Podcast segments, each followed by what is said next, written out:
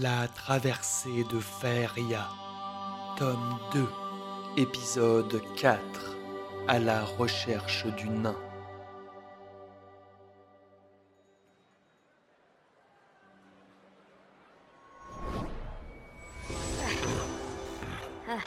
Enfin. Investis de leur nouvelle mission, nous retrouvons nos aventuriers devant les portes du château d'Encor.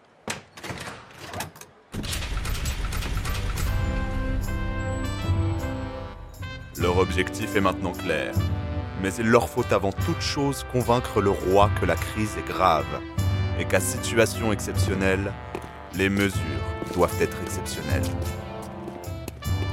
La magicienne Zaya, accompagnée du chevalier. Tiens, juste à temps pour la visite guidée. Bonjour, bonjour, et soyez les bienvenus au château d'Encor, chef-lieu de l'autorité royale et du pouvoir établi depuis plus d'un siècle.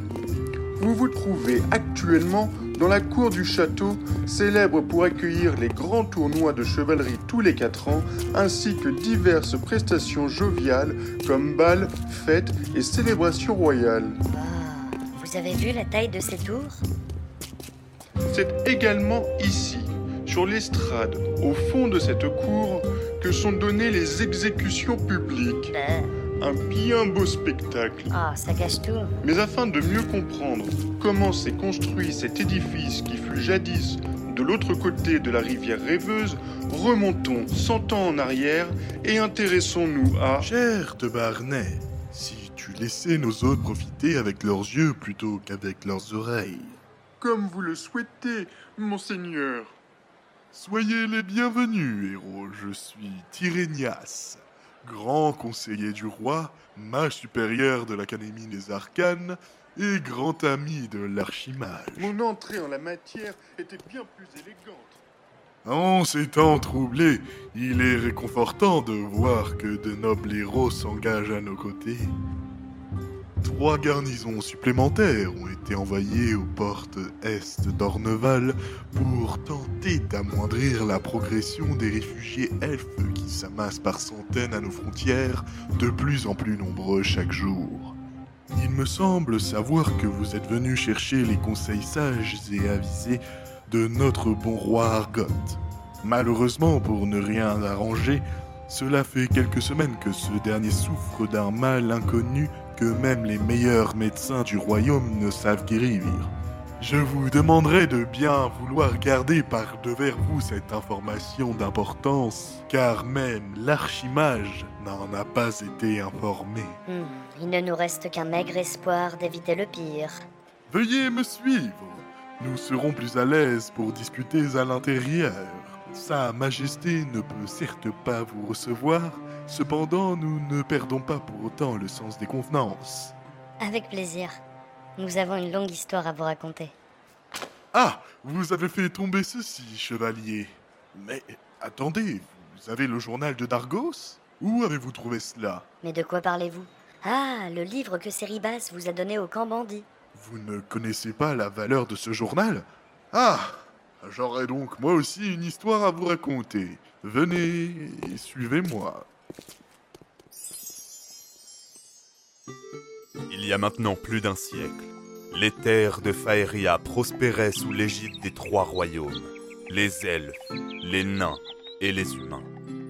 L'essor du commerce entre les civilisations avait permis à tout le monde d'y trouver son compte. Les hommes, dans leurs vastes plaines, cultivaient sans relâche afin d'approvisionner les terres en nourriture.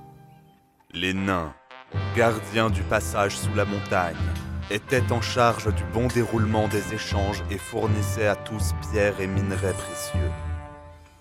Les elfes, quant à eux, avaient trouvé le moyen de fournir du bois à tout le royaume, sans nuire à la forêt par quelques moyens magiques. Malgré ces conditions favorables, de grandes tensions existaient déjà entre ces peuples. C'est alors que se rencontrèrent Dargos, fils aîné d'un noble de la haute cour du roi Minélas, et Darna, fille puinée de la reine elfe en personne. Tombés amoureux au premier regard lors d'une brève rencontre au cours d'un échange commercial, ils se verront refuser leur union par leurs familles respectives.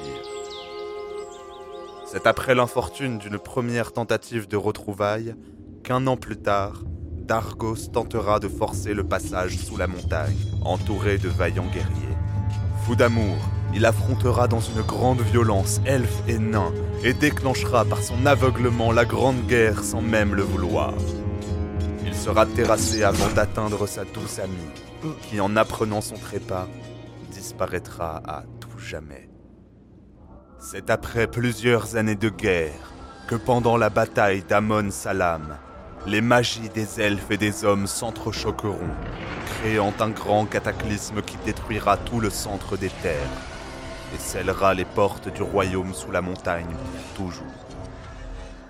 Ayant été témoins de leur propre déclin, les plus hauts dignitaires des trois races se réunirent en un grand conseil, où ils décidèrent de diviser et de protéger le pouvoir à l'origine de ce cataclysme, dans quatre pierres magistrales de puissance dispersés aux quatre coins de Faeria.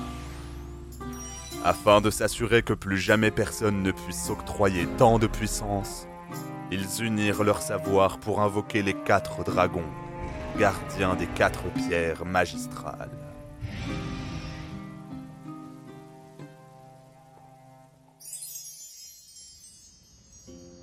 Et vous avez donc trouvé le journal de cet homme? Cela pourrait répondre à nombre de questions encore existantes sur les origines de la Grande Guerre. Ah, j'en suis bouche bée. J'en ai presque oublié la tour des mages pendant un instant. Gardez-le précieusement, c'est une relique rare et précieuse. Mais revenons à nos affaires pour le moment. J'ai bien compris votre requête. Sachez que dans son infinie sagesse, le roi m'a nommé régent du royaume, jusqu'à ce que son état s'améliore. Cette mission est de toute première importance. J'espère que vous saurez vite retrouver ce nain. Sans cela, le royaume sera anéanti d'ici peu de lune.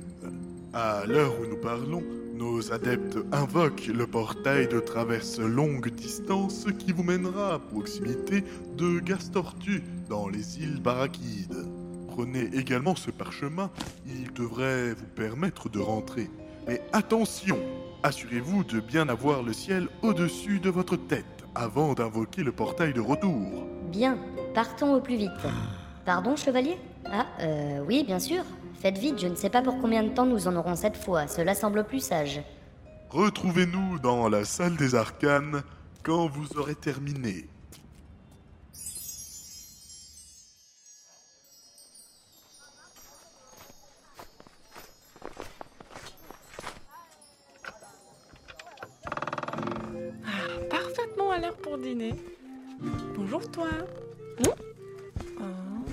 J'aime pas cette tête. Qu'est-ce que tu vas me dire? Notre héros raconte à Olia ses dernières aventures, sans trop entrer dans les détails pour ne pas l'inquiéter davantage. Gardien de Faria? Eh bien, on pourra peut-être changer de maison après ça. J'ai vu une très jolie villa dans la haute ville qui... je rigole. Je devais marcher. Écoute, je sais que tu vas prendre des risques, mais je ne peux pas t'enfermer à la maison. Quoique, en réfléchissant bien, je te demande juste de faire très attention. Et réveille-moi vite. C'est d'accord? Hmm.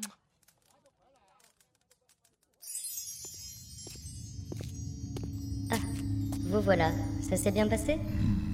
Hmm, Oui, bon, peu importe. Allez, en route. Tenez, prenez cette bourse remplie d'or. Si les nains sont toujours à la hauteur de leur réputation, cela devrait vous permettre de le convaincre plus facilement de nous aider. Nous ferons de notre mieux, soyez-en sûrs. Revenez au plus vite. Astaroth, Tirith, Aman.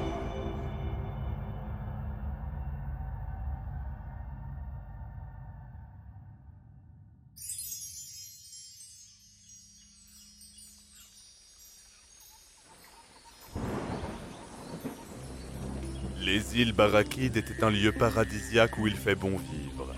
Un soleil accablant chauffait ses habitants toute l'année.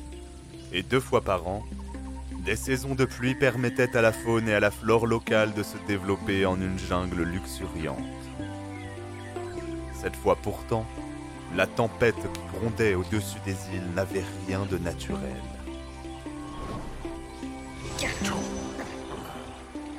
Décidément, tous ces transports commencent à me donner la migraine. Bon, nous y voilà. Eh bien, mes sources concernant le climat de cet endroit ne sont apparemment pas fiables. Venez, je vois de la lumière au loin. Ce doit être la ville de Gastortu. Hmm. Avançons. Nos héros allaient rapidement rejoindre la ville de Gastortu, bastion des marins, corsaires et autres pirates en tout genre. Son architecture était assez sommaire. La ville s'était composée au fil du temps à flanc de falaises, ce qui la mettait à l'abri d'éventuels raids maritimes. Son seul accès à pied était un pont de singe, qui reliait la ville au reste de l'île. Oh là, c'est haut. Et pas du tout rassurant. Bon, il semblerait que nous n'ayons pas le choix de toute manière. Oh, ça tangue beaucoup, non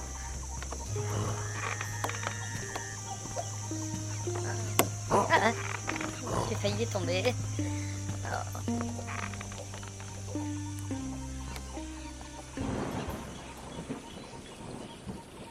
Après avoir franchi sans encombre la jungle et le vieux pont, nos héros arrivent enfin à Gastortu et prennent la direction de l'auberge, où ils espèrent obtenir les informations qu'il leur manque pour trouver le nain au plus vite.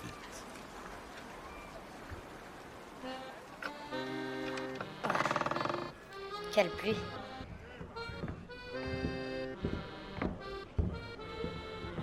Tavernier, deux chopines de ton meilleur breuvage. Tiens, une elfe et un humain qui voyagent ensemble, on aura tout vu. Pas commun ça. Qu'est-ce que vous êtes venu faire dans le coin? Auriez-vous entendu parler d'un nain Selon nos sources, il aurait été aperçu dans les environs il y a quelque temps. Oh là, mademoiselle, vous êtes bien cavalière. Posez des questions comme ça d'entrée de jeu. Vous avez pas froid aux yeux, vous Disons que nous n'avons pas de temps à perdre. Notre mission est de toute première importance.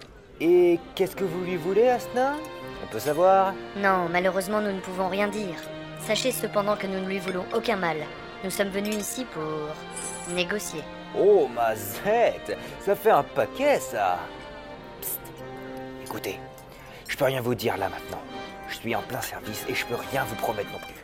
Mais revenez ce soir, après minuit, et je verrai ce que je peux faire pour vous. Nous sommes extrêmement pressés. J'espère que vous ne nous ferez pas perdre notre temps. À vous de voir, mademoiselle. De toute façon, qu'est-ce que j'y gagne, moi?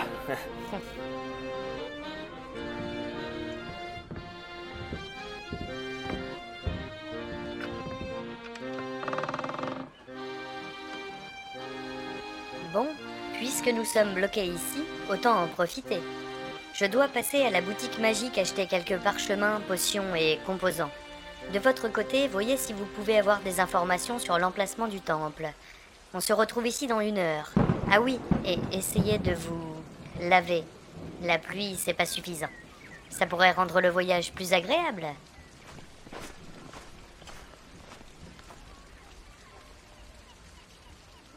Notre héros arpente donc les rues et les commerces de Gastortu, en espérant trouver quelques pistes.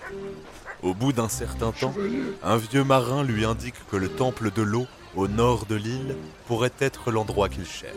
J'ai des informations. Il lui précise qu'une troupe de guerre venant de berceau de la vie avait établi son campement à proximité de la côte depuis déjà quelque temps. Prenez garde. À ces mots, le chevalier remercie l'ancien et se hâte de rebrousser chemin pour annoncer à la magicienne la sinistre nouvelle. Eh bien, si les choses allaient pour le mieux, ce ne serait pas normal. Bon, commençons par le début et retrouvons ce nain. Il est sûr que la présence d'elfes à proximité n'arrange pas les choses. Mais il est déjà tard. Venez, nous patienterons à la taverne. À la nuit tombée, nos deux protagonistes rejoignent la taverne. Après quelques heures d'attente, l'endroit est maintenant presque vide. Seuls restent quelques marins, bien avinés, ainsi que quelques hommes étranges vêtus de noir. L'odeur de tabac froid et d'alcool frelaté finit d'achever la patience de Zaya, qui se lève d'un bond en direction du tavernier. Il y en a marre.